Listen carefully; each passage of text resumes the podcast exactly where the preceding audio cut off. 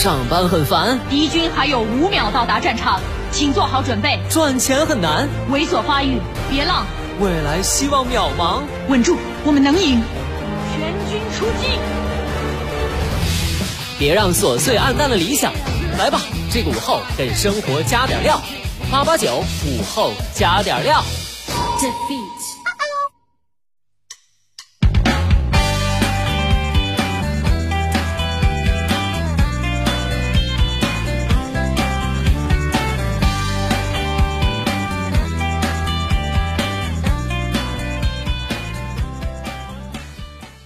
生前的你还好吗？欢迎收听午后加点料，我是海鹏。今天早上啊，起来晚了，着急忙慌往单位赶，结果上班的路上啊，前车是一辆奥迪，就在那儿慢悠悠的开，本来就堵车，你们说着急不着急啊？我这急的不行了，不停的按喇叭，结果，结果我被公交车司机撵下车了。有些事儿啊，不着急不行，比如说救人。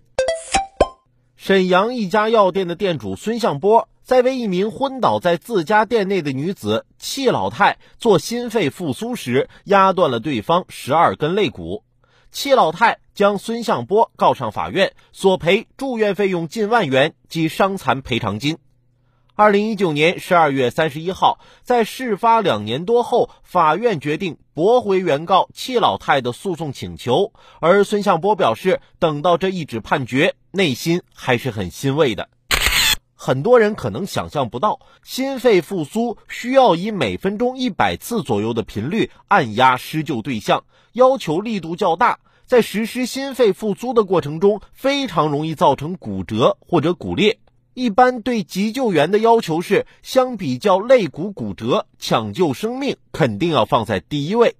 另外，根据民法总则第一百八十四条，也就是俗称的好人法条款规定，因自愿实施紧急救助行为造成受助人损害的，救助人不承担民事责任。为众人抱薪者，不可使其冻毙于风雪；为大众谋福利者，不可使其孤军奋战；为自由开路者，不可使其困顿于荆棘。所以，当救人压断肋骨遇上好人法，通过法院的判决，我们看到公平正义以一种看得见的方式实现。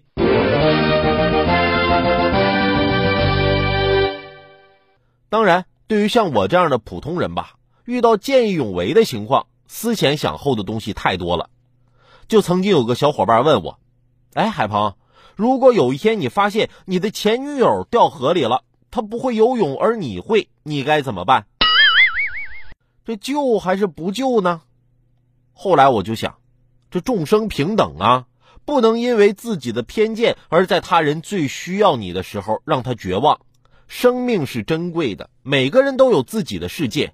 是，即使他伤害过你，但是他也有父母亲戚朋友啊，不能自私自利。你要带给他生的希望，所以啊，我会奋不顾身的跳下水，就在他面前游，让他看着学，